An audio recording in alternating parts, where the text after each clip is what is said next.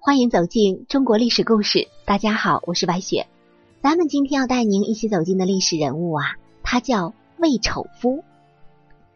一部《芈月传》让战国时期的秦宣太后再度火了一把，但历史上真实的芈八子与电视剧当中的芈月却大相径庭。她妩媚多姿，取悦君王，心机深沉，争夺大位。她也指点江山，杀一局王。灭一曲国，平息了西部大患。总之，她是举世罕见的狠辣角色。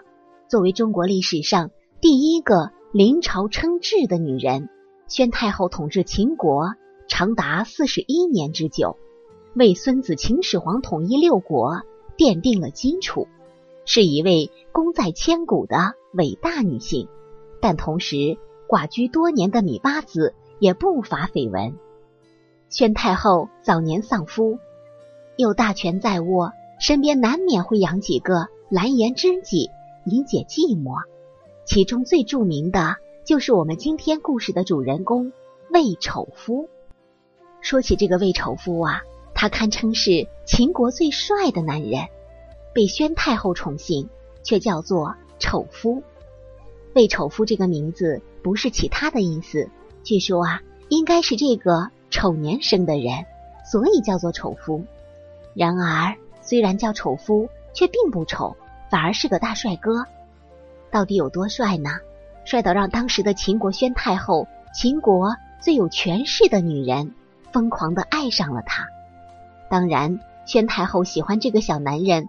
不过，魏丑夫虽然姓魏，却不是魏国人，而是楚国人。或许啊。这也是太后喜欢魏丑夫的另一个原因，因为宣太后啊，以前也是楚国的公主，她作为大名鼎鼎的昭襄王的母亲秦宣太后，近些年来在不少的影视作品中都有她的身影，甚至有一部专门以宣太后为大女主角的电视剧《芈月传》。没错，这个芈月就是我们的芈八子，也就是。秦宣太后在《芈月传》播出的时候，快到结局时，魏丑夫登场了。仅仅是因为他长得帅，还有一个非常重要的原因：这个魏丑夫啊，和芈月当年的初恋情人黄歇简直是神似。刚开始，魏丑夫低着头回答太后的问话，说：“我叫魏丑夫。”当时啊，我想很多观众还在想，这该是一个多么丑的人呢？父母才会给他起名叫丑夫呢，丑夫丑夫，那不就是丑陋的意思吗？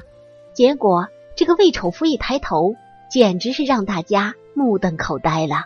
这哪里是丑夫，一点都不丑，相反，他不但不丑，而且非常的好看帅气。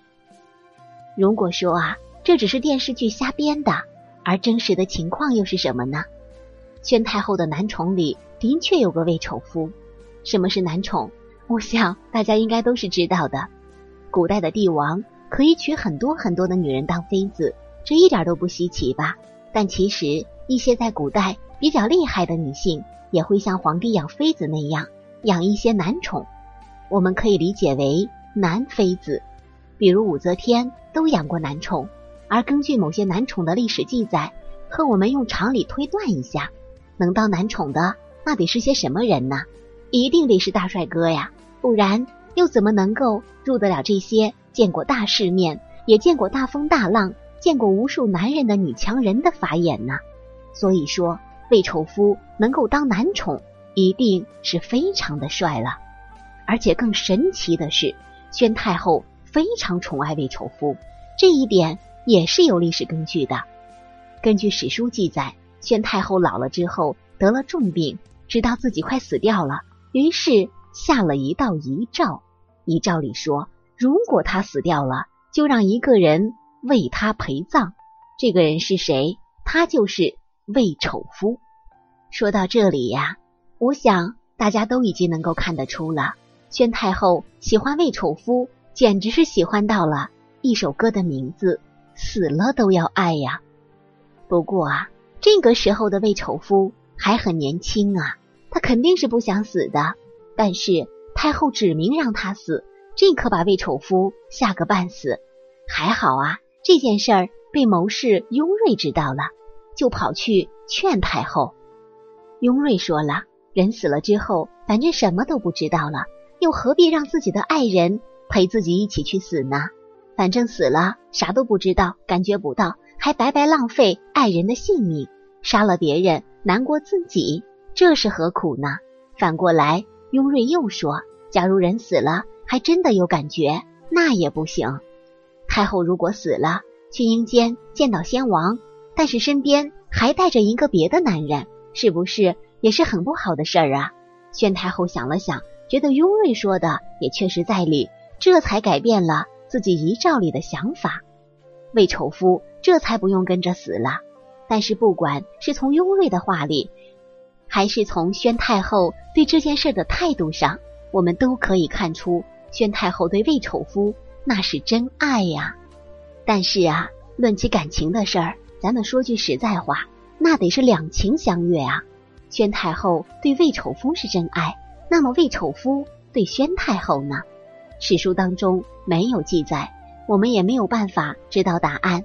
但是我们可以判断的出来，这个小帅哥魏丑夫与老宣太后本来就是很奇怪、很让人摸不着头脑的一种搭配。他爱上魏丑夫，或许只是爱上了一种美貌，想从魏丑夫年轻的脸上看到一些。已经流失了的岁月，也想努力的抓住年轻的尾巴而已。那么魏丑夫呢？或许他只是为了贪图钱，贪图好的生活，贪图高的地位，这才会留在宣太后的身边吧。一言以蔽之，不管是秦宣太后还是魏丑夫，说到底呀，这两个人之间都不能算是真爱吧。一个为了好的生活、高的地位。和无上的钱财，而另一个为了贪图年轻的容颜，只能说是互相取暖，各取所需了。好了，朋友们，本期的故事到这里就结束了，感谢您的收听。喜欢的朋友欢迎点赞转发，也欢迎您评论留言。下一期节目，我们将和您走进穷来女驸马黄崇甲的故事。黄崇甲女扮男装走江湖，初出茅庐。惹官司，我是白雪，下期再见。